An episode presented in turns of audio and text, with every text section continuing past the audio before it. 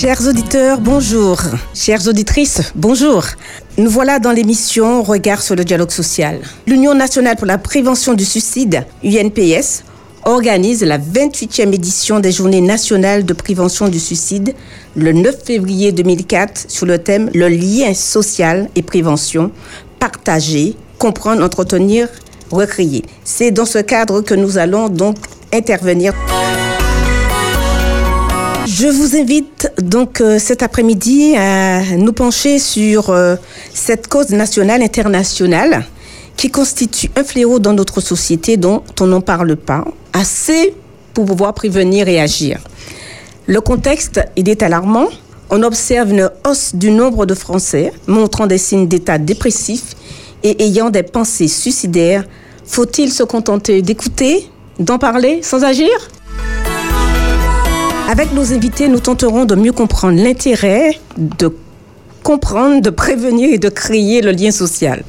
Je vous rappelle au demeurant, chers euh, amis, auditrices, auditeurs, notre motivation qui est toujours la même, celle de démystifier les différents sujets en lien avec le dialogue social. Pour en parler sur l'importance d'un tel sujet qui est le suicide, je reçois en direct de l'Hexagone deux spécialistes. Mais avant tout, je souhaiterais également vous inviter à vous impliquer dans cette émission, car vos opinions, vos questions, vos expériences sont cruciales pour enrichir toutes nos émissions. Permettez-moi de remercier Alex, qui est à la technique. Bonjour Alex. Très bien, heureuse de t'avoir parmi nous. N'hésitez pas à envoyer vos messages sur notre compte Instagram que vous connaissez, je vous le rappelle, espérance.fm et le site qui est www.espérance.fm Monsieur euh, Jean-Claude Delgen est notre invité. Monsieur Jean-Claude Delgen est intervenu plusieurs fois déjà sur euh, nos antennes, euh, à la fois sur le harcèlement, sur la souffrance au travail. Et donc aujourd'hui, nous, nous le recevrons, mais avec un autre invité, Michel Debout. Alors nous allons tout d'abord recevoir en direct de Paris, Monsieur Jean-Claude Delgen. Bonjour. Bonjour Jean-Claude. Bonjour. Tu n'es plus à présenter pour nos auditeurs, mais je, quand même, je tiens quand même à rappeler que tu es président fondateur de Technologia. On se tutoie parce qu'on se connaît quand même de longue date. Ouais, euh, groupe Technologia, du groupe Technologia. Euh, tu es économiste de formation et ancien chargé de mission au ministère de l'Industrie. Euh, tu as fondé Technologia en 89, euh, qui est un cabinet spécialisé dans la prévention des risques psychosociaux, qui ne nous est point inconnu puisque, eh bien, Jean-Claude Delgen n'arrête pas de multiplier les ouvrages sur les risques psychosociaux et tout récemment, donc juste à, la veille de euh, cette 28e euh, journée du, de prévention du suicide, eh bien, a sorti, a réécrit et, coécrit avec euh, Michel Debout un livre, Le suicide, un cri silencieux. Tout à fait. Comment ça va, Jean-Claude? Ça va, un peu fatigué parce que le travail est quand même assez euh, euh, dense en ce moment, euh, tout au moins en métropole. Je sais pas pour vous en Martinique. Et donc, bah, il faut faire face, il faut assumer. c'est ainsi, hein, le travail est avec ses joies et ses contraintes. Donc, bon, moi j'ai la chance d'avoir un, un, travail que j'ai choisi, qui m'a choisi aussi. Et donc, je travaille beaucoup avec plaisir. C'est quand même très intéressant, très important dans une vie de pouvoir se donner euh, à cœur euh, à cœur dans son dans ce qu'on fait quoi et de faire de la belle ouvrage. Merci en tout cas de, de cette euh, émission. avant peut-être d'entrer sur le fond du dossier du, du sujet, je voulais rappeler une une chose très importante pour moi, c'est la question de l'utilité de parler sur les ondes radio, dans les journaux, à la télévision, de cette question de la prévention du suicide. Pourquoi Parce que en fait, euh, euh, le suicide, euh, la prévention du suicide est souvent occultée des médias en raison du fait que les journalistes, les, intervieweurs sont un peu mal à l'aise avec ce sujet, ne le connaissent pas bien, ne savent pas vraiment comment le prendre et redoutent, en parlant de l'acte suicidaire, de provoquer des passages à l'acte suicidaire.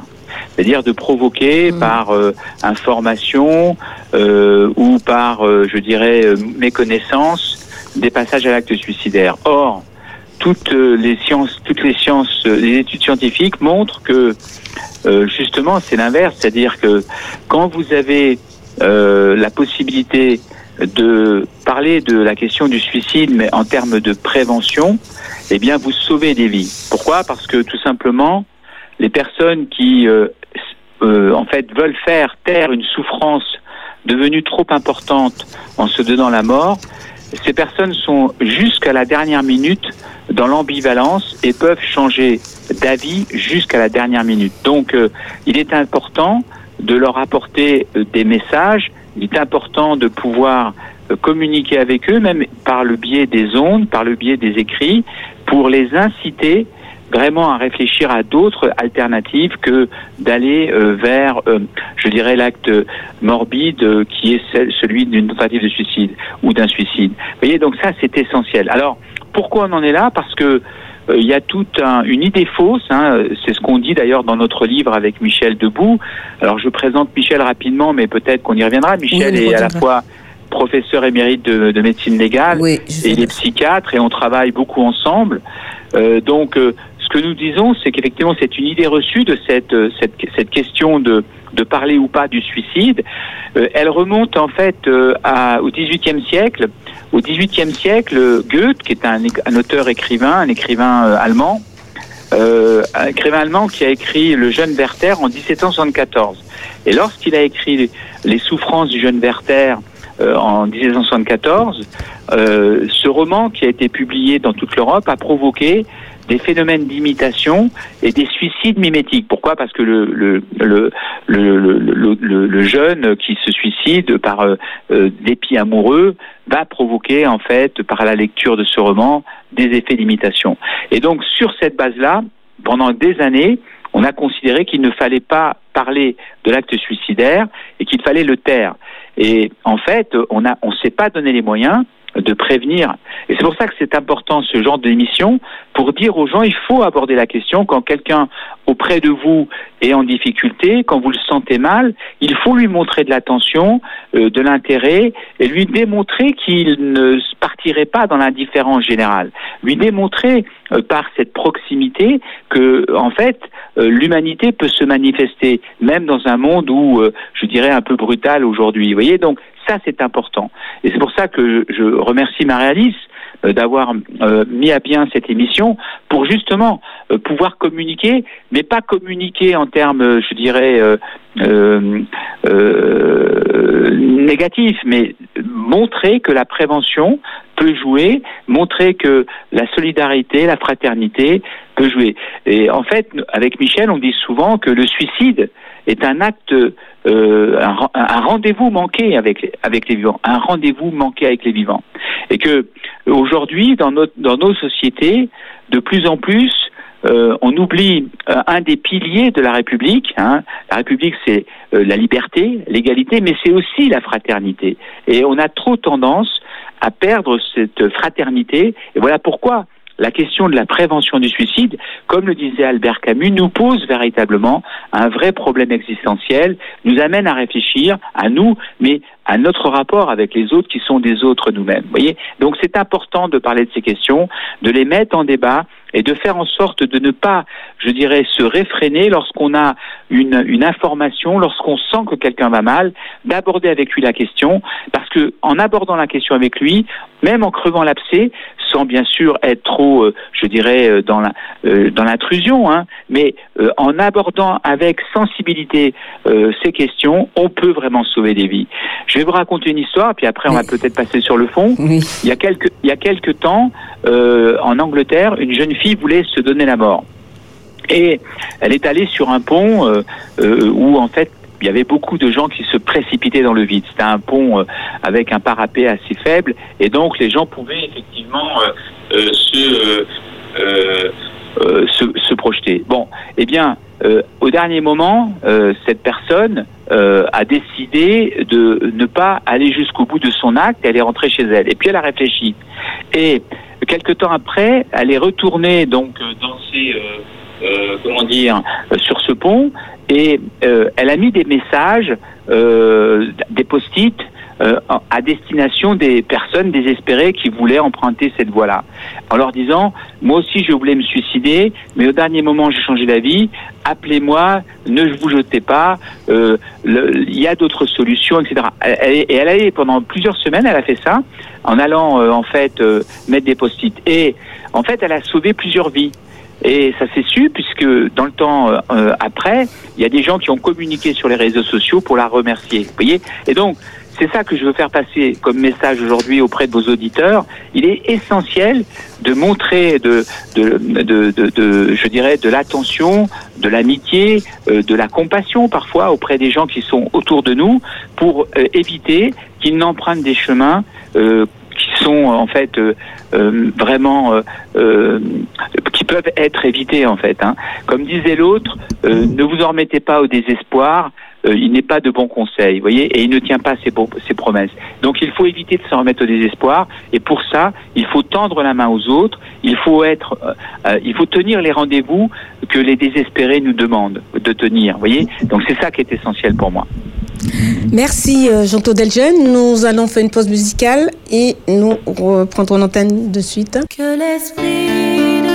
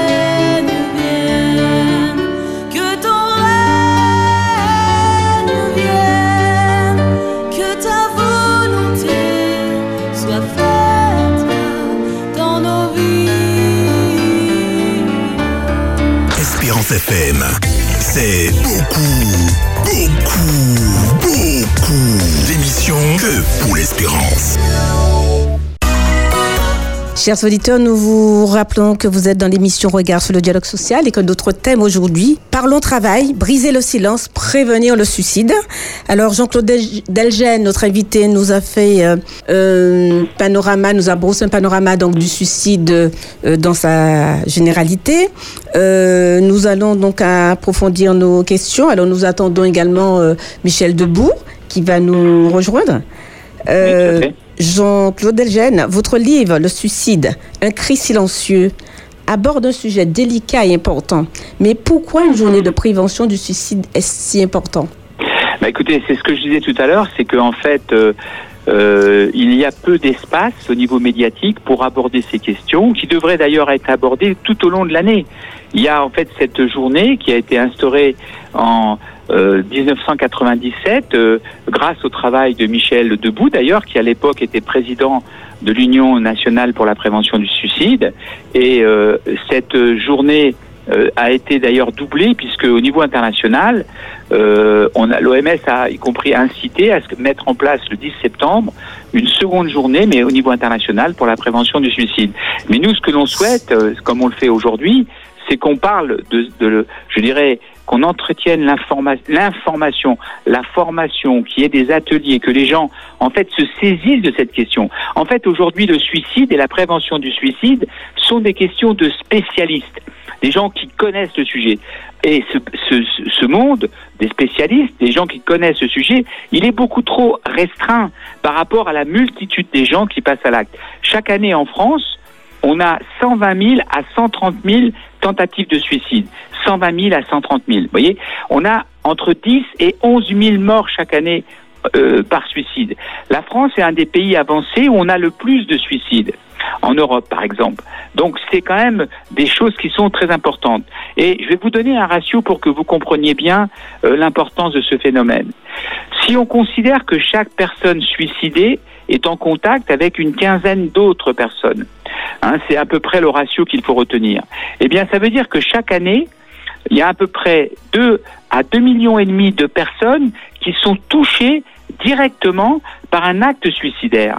Un acte suicidaire, puisque vous vous, prenez euh, 120 000 euh, plus 10 000, vous êtes à 130 000, vous multipliez par 15 et vous voyez, on est à plus de 2 millions de personnes qui sont touchées directement. Or, l'acte suicidaire a une incidence sur la mémoire, laisse une trace indé- indélébile dans la mémoire des gens. Quand vous perdez un enfant, un conjoint, un parent, euh, vous vous posez des questions. Vous avez effectivement un phénomène de déstabilisation. Ça peut même vous conduire vous-même au passage à l'acte suicidaire. Vous voyez donc, et ces personnes ne sont pas traitées, ne sont pas accompagnées, on n'en parle pas, il y a un grand silence, et nous on réclame avec Michel, avec beau nombre de préventeurs, que l'on fasse de l'acte suicidaire, qu'on fasse du suicide une grande cause de santé publique pour qu'on puisse vraiment expliciter les bonnes pratiques, les bons comportements à avoir, pour qu'on en discute d'une manière sereine, euh, qu'on voit ainsi quelles sont les préventions à mettre, euh, y compris dans le monde du travail qui est ma spécialité. Voyez? D'accord. Justement, à ce propos, euh, comment défini- définissez-vous le suicide au travail dans le contexte de votre livre? Et puis, Alors- quelle distinction faites-vous? Alors, je je donne une série de, de- de questions sur la définition Ouais. et la contextualisation. Quelle distinction faites-vous entre le suicide au travail et d'autres formes de suicide Parce que c'est difficile à distinguer. Euh, Alors, euh, tout à fait. Alors, ce qu'il faut comprendre, c'est qu'un acte suicidaire est toujours plurifactoriel. Il y a plusieurs causes qui peuvent se combiner d'une manière systémique et conduire la personne dans une euh, situation, je dirais, de souffrance extrême, euh, à considérer que euh, l'acte euh, suicidaire est une solution pour elle pour sortir de cette souffrance. Elle, n'a, elle ne trouve pas d'autre solution pour pouvoir en finir avec la souffrance qu'elle supporte. Et elle s'en remet à, l'acte, à un acte définitif qui est l'acte, la tentative de suicide. Or, cette, ce, ce, ce, ce phénomène plurifactoriel n'exclut pas, bien entendu, le, le, le travail. Euh, le travail, c'est deux tiers de notre vie éveillée. Il est tout à fait normal que le travail puisse interagir sur la santé psychique des individus. Vous voyez, il y a une interaction qui joue. Quand le travail va mal, on en fait vite une maladie. Alors, ce qu'il faut comprendre pour, pour que les auditeurs soient au clair là-dessus, c'est que le travail est un facteur de protection.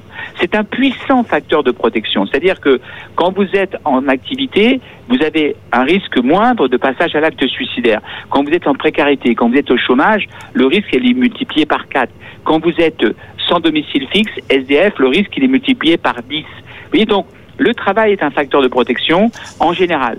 Ceci dit, dans certaines circonstances, on va les lister, le travail peut être justement non pas un facteur de protection, mais un facteur de précipitation. Et il peut s'ajouter à d'autres causes, par exemple des problèmes familiaux, par exemple, je dirais, des problèmes euh, somatiques, de sommeil, de fatigue, etc., pour conduire les gens au passage à l'acte suicidaire.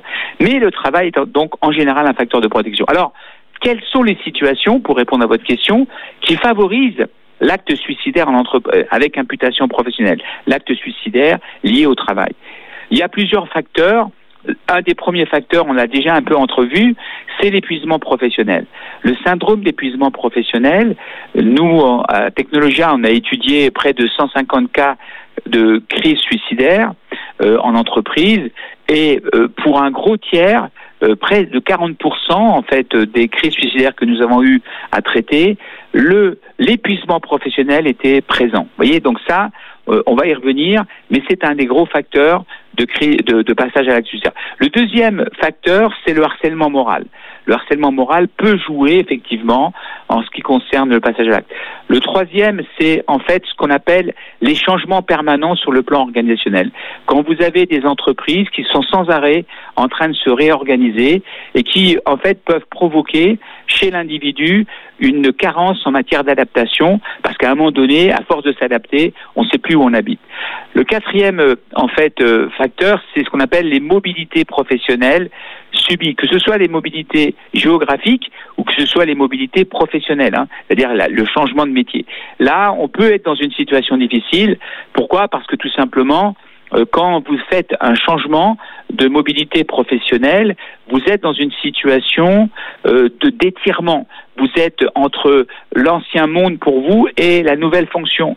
Et parfois, d'ailleurs, on vous demande, parce qu'elle est mal accompagnée, cette mobilité professionnelle, on vous demande euh, de tenir les deux postes durant une durée euh, parfois trop, trop longue. En, en tenant les deux responsabilités, on peut, là encore, aboutir à un échec. Et très souvent, les mobilités professionnelles, pour approfondir un peu cet aspect, qui est assez méconnu, euh, on, on- on- on projette dans des, dans des fonctions des gens qui n'y sont pas suffisamment préparés. On considère que tel, parce qu'il a eu le succès dans son métier, sera un bon professionnel dans le poste qui est envisagé. Mais on ne fait pas le rapprochement suffisant entre les compétences requises par le nouveau poste et les compétences vraiment acquises par la personne qui, qui va postuler sur ce poste. Ce qui fait que quand il y a un trop fort décalage, la personne qui a toujours connu le succès prend le nouveau poste, mais elle va être en déficience, elle va aboutir à un échec, et là, ça peut être très important pour elle, et ça peut déboucher sur une crise identitaire qui peut conduire au suicide. Vous voyez, donc les mobilités,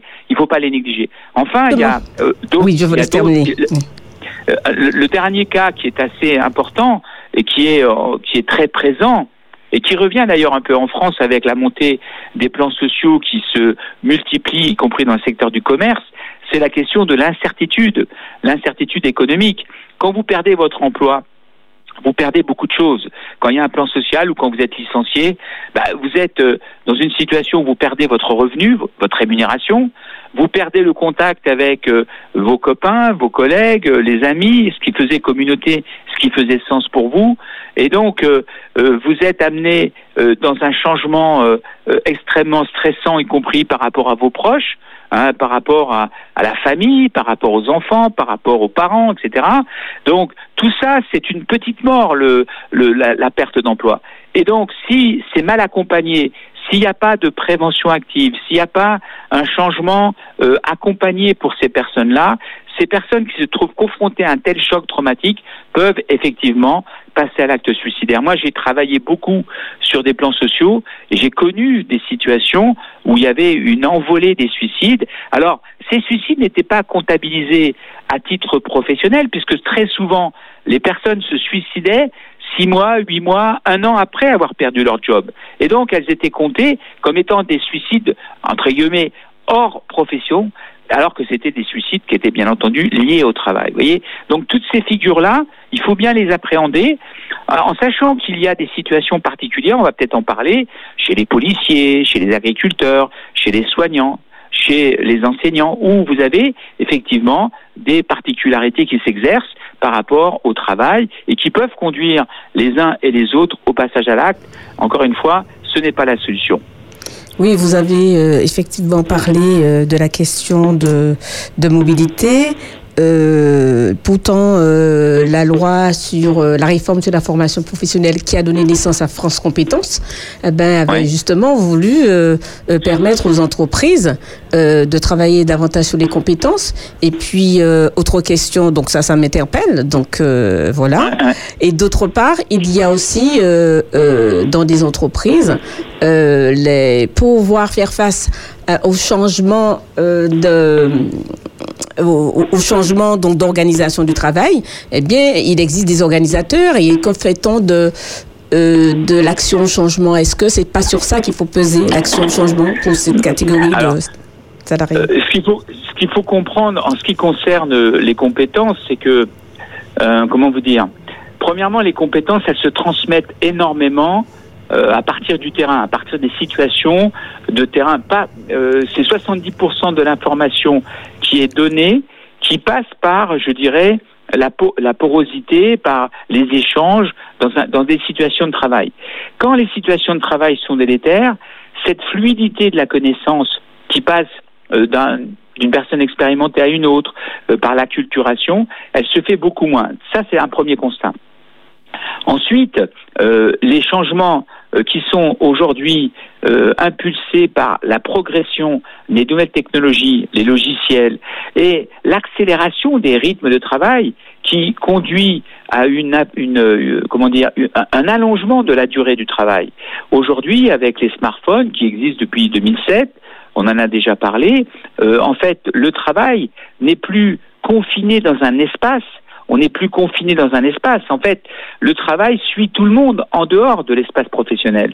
Chacun est relié à des projets. Chacun peut être, euh, je dirais, sollicité le week-end, euh, les vacances. euh, euh, chacun peut euh, être amené à travailler tard le soir parce que chacun a une laisse électronique, hein, qui est le smartphone, où le travail va venir le chercher. Le travail va venir le solliciter en dehors des heures de travail. Voyez, donc tout ça fait qu'il y a une pression permanente qui fait que les individus ne se euh, euh, reposent pas suffisamment, ne reconstituent pas suffisamment, euh, je dirais, sur le plan physiologique, leur mental, et avec la fatigue qui s'accumule, à un moment donné, on peut avoir des phénomènes d'épuisement professionnel, de débordement, et euh, les gens peuvent effectivement à un moment donné avoir ce qu'on appelle un raptus suicidaire et passer à l'acte suicidaire. Donc, il est très important de comprendre ce qui est en jeu en matière d'équilibre. Il faut, il est nécessaire, il est indispensable de maintenir des, de grands équilibres, c'est-à-dire un équilibre bien sûr au niveau euh, du travail, un équilibre au niveau, je dirais, de la vie collective, la vie familiale, euh, et euh, y compris un équilibre en termes de santé, euh, manger, faire du sport, etc., le sommeil, pour pouvoir vra- vraiment tenir. euh, et quand, en fait, on néglige trop euh, sa, euh, le, sa santé, on néglige trop sa famille, on néglige trop en fait ses activités en dehors du travail. Lorsque la toute puissance du travail s'exprime trop fortement, on se met en risque professionnel et le risque professionnel peut, au final, au bout d'un certain temps, de, de fatigue chronique, de stress, on peut aller effectivement vers une, euh, un passage à l'acte suicidaire. Oui, Jean-Claude, je vais devoir interrompre parce que nous, il nous reste très peu de temps.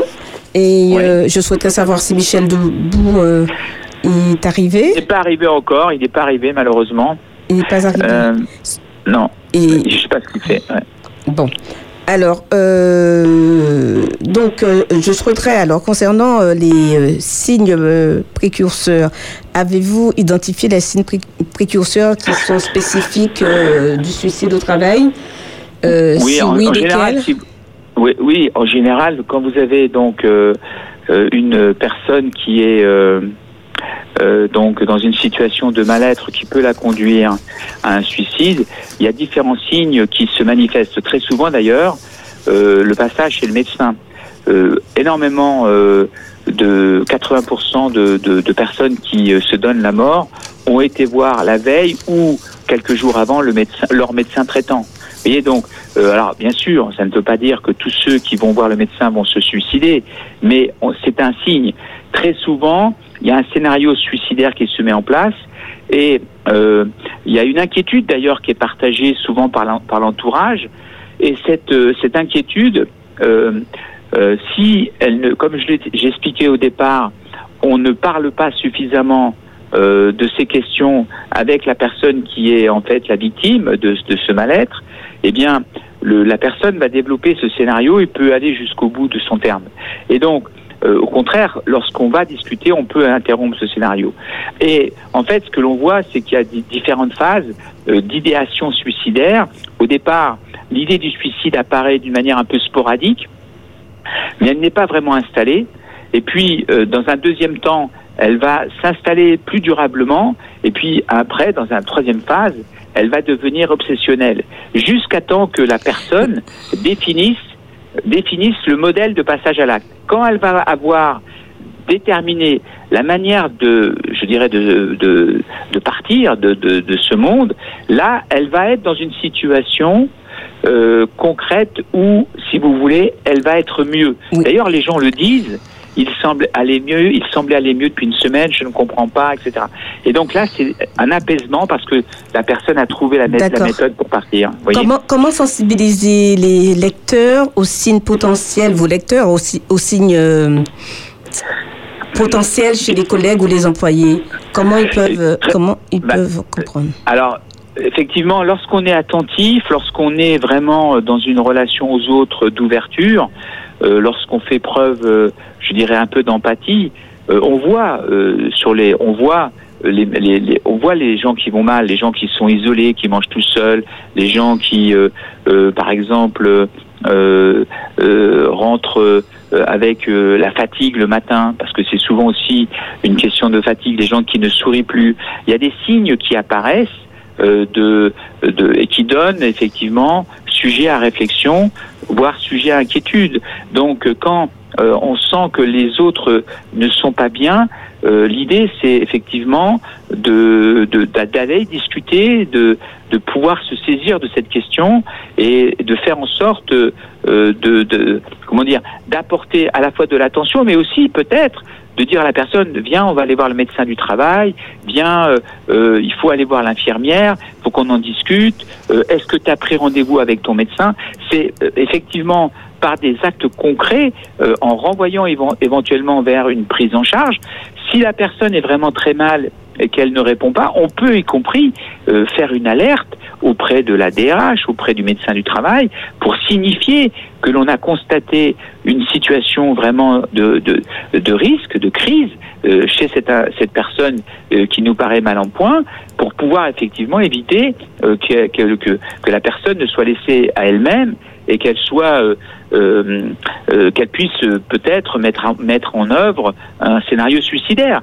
Donc l'idée c'est effectivement de, déployer des antennes euh, de, de, de sensibilité vis-à-vis des autres.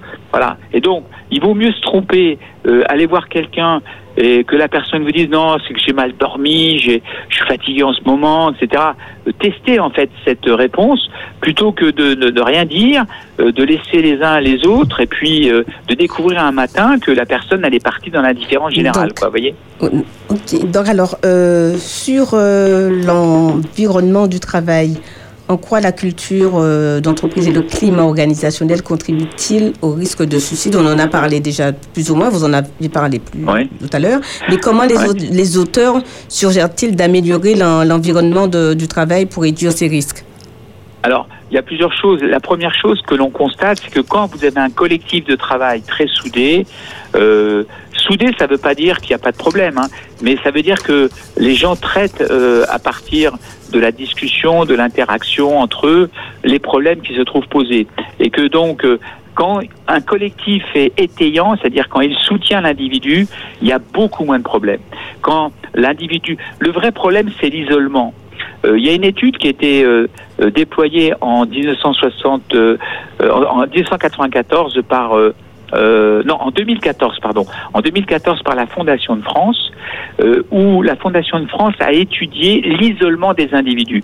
Alors il prenait euh, la famille, il prenait euh, le travail, euh, les associations, euh, le territoire, vous voyez et donc euh, à travers ces prismes, il regardait l'isolement d'un individu. Et quand l'individu était totalement, enfin, ou, vraiment isolé dans l'ensemble des, dimensions qui étaient étudiées, on s'apercevait que la personne était en risque, que la personne pouvait passer à l'acte. L'isolement est un facteur véritablement qui pousse euh, à l'acte suicidaire. D'ailleurs, on le voit, été dit par euh, Durkheim à la fin du XIXe siècle, Émile Durkheim, qui, a, qui est un penseur français, un sociologue, qui a fondé la sociologie en étudiant le suicide comme fait social, eh bien, lui-même disait déjà que quand on était célibataire, divorcé euh, ou veuf, euh, et, euh, on était plus susceptible de passer à l'acte, euh, et c'est toujours vrai aujourd'hui. Vous voyez, donc euh, la question de l'isolement, que ce soit au sein d'un collectif de travail, d'une famille, d'un territoire, d'une association, etc.,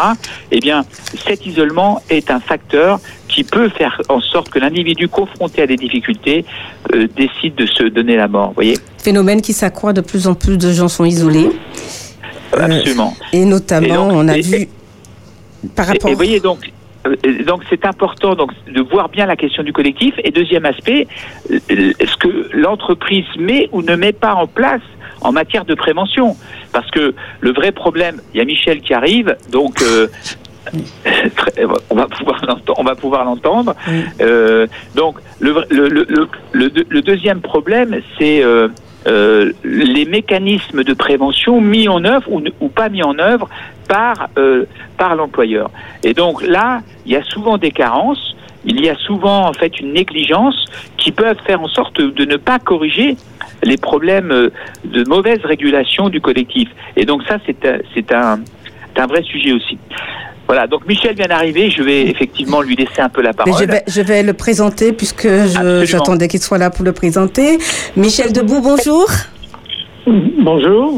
Euh, merci d'avoir accepté notre invitation. Alors, je rappelle pour nos auditeurs que vous êtes euh, professeur de médecine légale et de droit de la santé, psychiatre, professeur émérite. Vous avez Oui. été euh, chef du service de médecine légale au CHU de Saint-Étienne. Saint-Étienne, oui. voilà, vous êtes expert judiciaire, vous avez été expert judiciaire auprès de la Cour d'appel de, Lyon. Je ne sais pas si vous l'êtes toujours. Et puis, Oui, oui, toujours. oui. Voilà. toujours, oui. Euh, vous, vous avez alors votre, votre euh, biographie, votre parcours est tellement important que j'en prendrai quelques-uns pour nos auditeurs. Vous, êtes aussi consultant sur les questions des risques psychosociaux et violences au travail. Euh, vous êtes aussi, euh, par ailleurs, euh, vous êtes reconnu pour vos engagements politiques et associatifs dans le domaine médico-social. Et puis, vous êtes président du comité d'éthique du CHU de Saint-Etienne et membre du Conseil supérieur de médecine légale et, et du Conseil national de- des universités. Et, et j'ai été à l'origine des Journées nationales de prévention du suicide en 1996. Exactement, c'est ce que j'allais, c'est ce que j'allais Ah. dire. Et puis vous étiez aussi, euh, vous avez été aussi euh, euh, recruté pour le CESE à l'époque de François Mitterrand, de, de Lionel Jospin. Oui. Et effectivement, je vous ai croisé au CESE à l'époque quand Ah bon? je serais, oui, oui, j'y étais du moins. Euh, Ah, voilà, j'ai Ah eu bon? le plaisir aussi de vous recevoir un de mes colloques que j'avais organisé au CESE. euh, sur le travail dans tous ces états. Donc c'est un Ah, plaisir oui, de vous avoir, de vous Je avoir aujourd'hui. Je me souviens, bah, écoutez, je suis très heureux de, de ces retrouvailles, alors, Voilà. on va dire comme ça. Alors, vous créez ensuite l'Union euh, nationale pour la prévention du suicide, comme vous le disiez tout à l'heure. Et puis, vous avez co-animé, vous co-animez toujours avec Jean-Claude Delgène, euh, l'appel, euh, vous avez co-animé du moins l'appel des 44, euh, 44 pour la pour, création d'un observatoire des observatoire, voilà. Et enfin, vous êtes l'auteur de plusieurs ouvrages, euh, des ouvrages collectifs. Alors, euh, il y en a beaucoup. J'invite euh, nos auditeurs à aller chercher euh, sur euh, Internet euh, la liste de vos ouvrages et de regarder.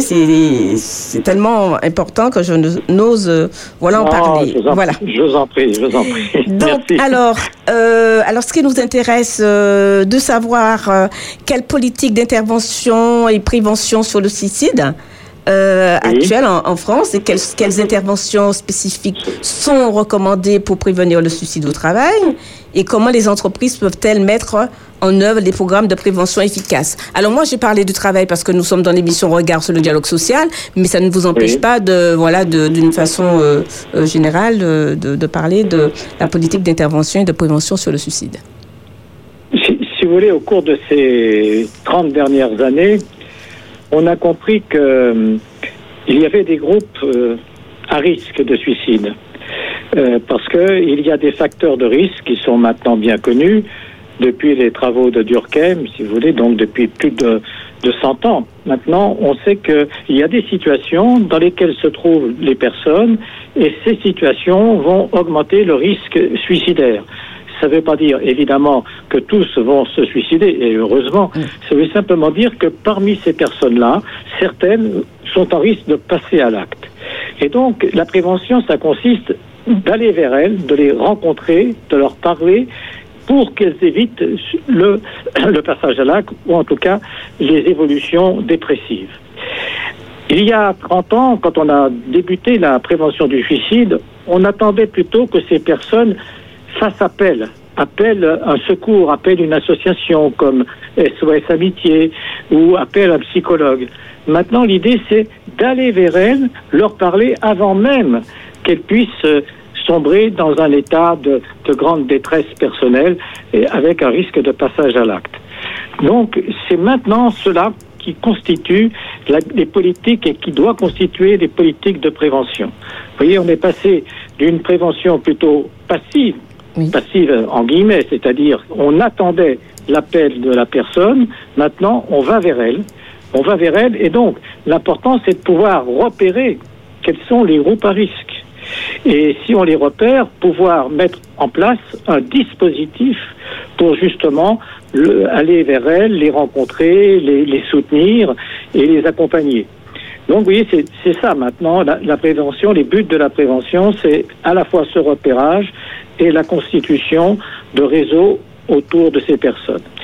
Alors c'est vrai que lorsqu'on parle de suicide en entreprise, alors là on est dans une situation un peu spécifique puisque les personnes au travail elles sont connues, on sait qui elles sont, et le repérage dont je viens de parler, il peut se faire à l'intérieur même de l'entreprise, soit par des collègues, soit par les services de santé au travail, soit par euh, les directions des ressources humaines. Il y a plusieurs possibilités dans les entreprises de repérage des personnes qui sont en souffrance. Et puis, il y a aussi à repérer les situations de travail à risque, mais je pense que Jean-Claude vous en a parlé euh, euh, depuis tout à l'heure. Tout à fait.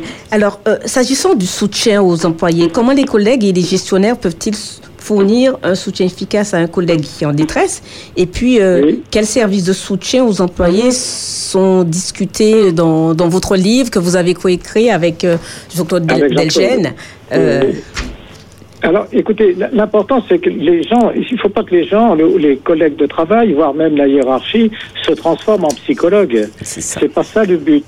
Simplement, c'est être attentif à la, à la détresse des autres, à la souffrance des autres ou aux, inquiétudes des autres. Et lorsqu'on sent que quelqu'un va mal, il ne s'agit pas de lui dire comme ça de façon un petit peu euh, forte, tu vas mal, fais quelque chose. Il s'agit plutôt de lui dire, écoute, je te sens mal, tu me parais mal, ou, ou j'ai l'impression que tu as des problèmes. Si tu veux, on en parle. Et puis, si tu veux pas en parler, eh bien, écoute, voilà, il y a des possibilités que tu puisses le faire. Et c'est là où il faut qu'il y ait un réseau qui soit orga- pré-organisé, un réseau de soutien et, et d'écoute. Hein. Mais évidemment, ça, c'est plutôt au cœur des entreprises, euh, à la condition, évidemment, de- qu'elles soient de, taille suffisante. Mais si elles ne sont pas de taille suffisante, c'est un, réseau de, euh, de plusieurs entreprises qui peuvent organiser ensemble euh, la possibilité d'écoute des, personnes qui seraient en souffrance, soit d'ailleurs pour des raisons directement liées à leur travail, mais ça peut être aussi parfois pour des raisons plus personnelles. Mais vous savez, quand on va travailler, euh, on est la même personne euh, que quand on est chez soi, que quand on a une activité. On n'a pas, on n'a pas comme ça des frontières étanches entre la personne qui travaille et puis la personne qui est chez elle. Tout est assez poreux et c'est pour ça qu'une détresse peut être provoquée par une situation familiale difficile, mais avoir des effets sur les rapports au travail. Comment, comment euh, les auteurs euh, peuvent, euh, encouragent- encouragent-ils, hein, en tout cas, la sensibilisation et la formation au milieu professionnel pour la prévention du suicide? Comment ça Comment vous le faites, vous, en tant euh, qu'auteur? Comment vous Ben- encouragez la sensibilisation euh, et la formation au milieu professionnel? Parce que c'est très bien, j'entends effectivement ce que vous dites, c'est... C'est très Et important, mais comment Oui. les gens peuvent s'approprier justement de euh, ces attentions Mais vous avez raison de, de différencier la sensibilisation et la formation. Je crois que la sensibilisation, c'est pour tout le monde. Ch- Chacun de nous doit être euh, là où il se trouve, évidemment, euh, sensibilisé à la prévention du suicide. Simplement, c'est-à-dire savoir que oui, le suicide n'est pas fatal. Les personnes qui sont en détresse ou en souffrance, on peut les aider, on peut leur permettre de sortir de cet euh, état euh, de dépression, de, de lâcher prise. Et donc ça, c'est quelque chose de très global. Et dans les entreprises, évidemment, il faut qu'il y ait des, des séances de sensibilisation. Alors là, ça doit être organisé soit, encore une fois, par les services de santé, soit par les, les directions de, euh, des ressources humaines, soit par les syndicats. Enfin là, il y a, il y a plusieurs possibilités.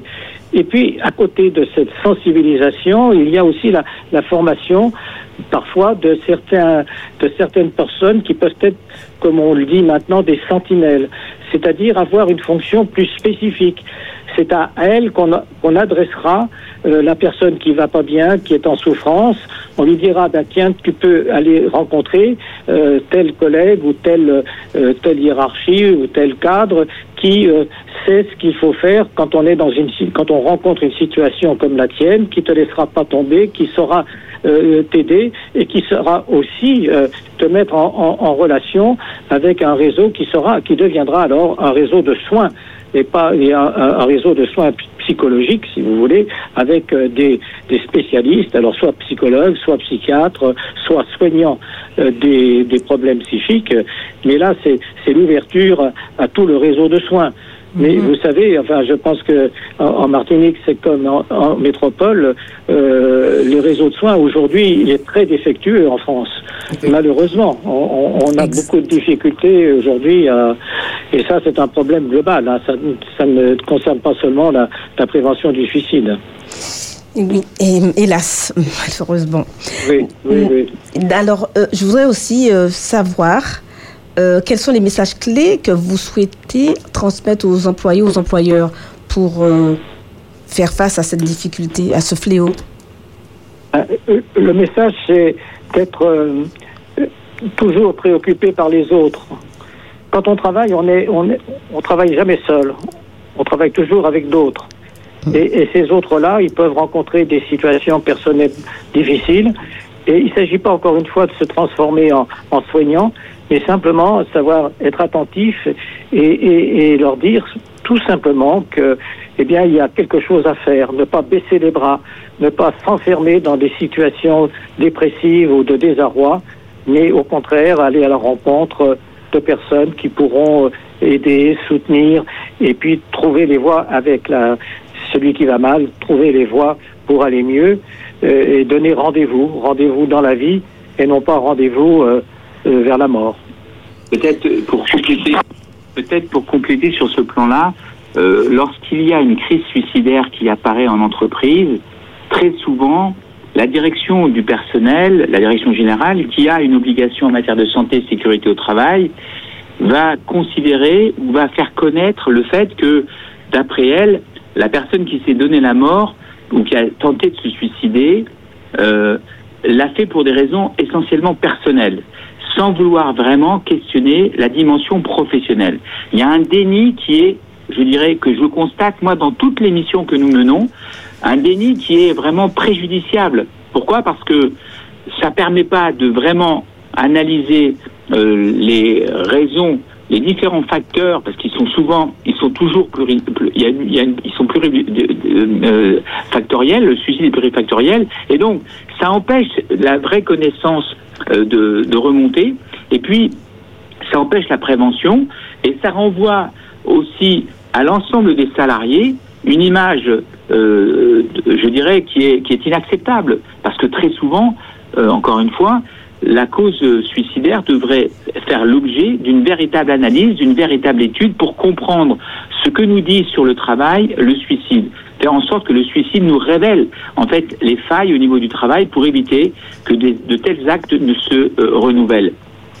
D'accord, mais alors en tous les cas, le temps euh, nous est euh, prati- nous est compté. Est- Nous arrivons à la fin de notre séance euh, de questions.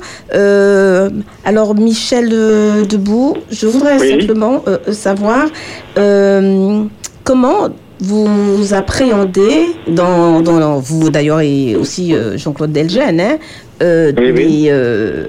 l'évolution de la sensibilisation et des pratiques dans le futur.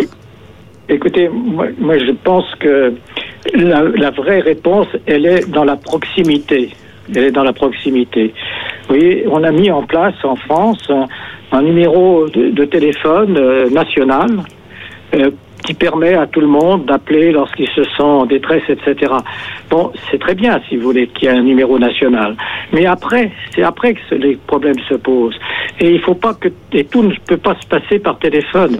Il faut aussi avoir des, des rencontres, des rencontres euh, physiques avec ceux qui peuvent aider.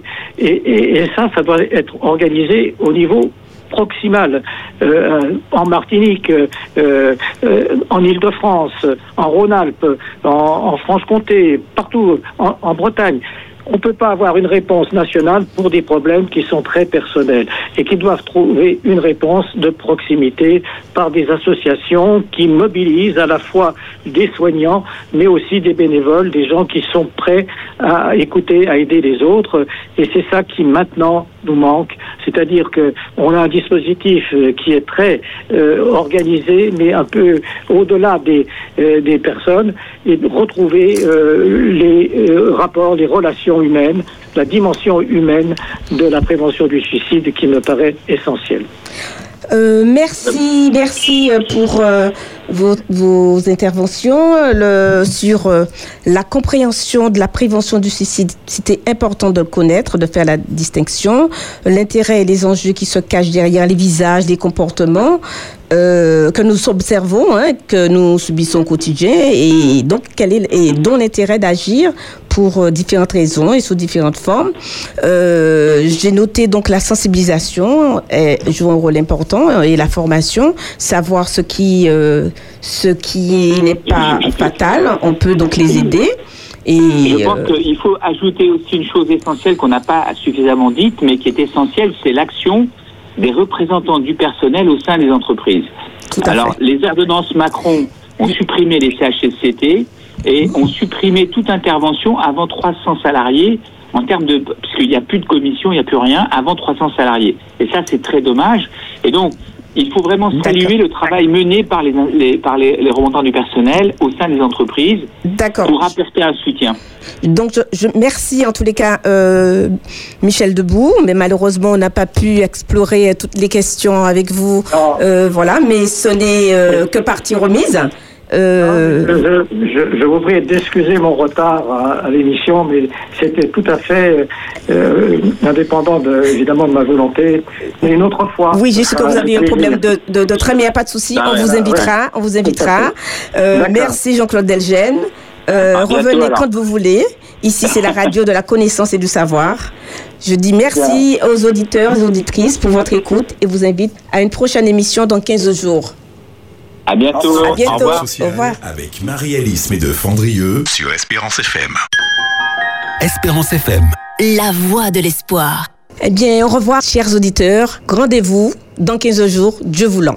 Nous sommes euh, bien dans l'émission Regard sur le dialogue social. Regard sur le dialogue social avec Marie-Alice de Fandrieux, un mardi sur deux de 14h à 15h Et on peut encore retrouver la convention collective. sur Espérance FM.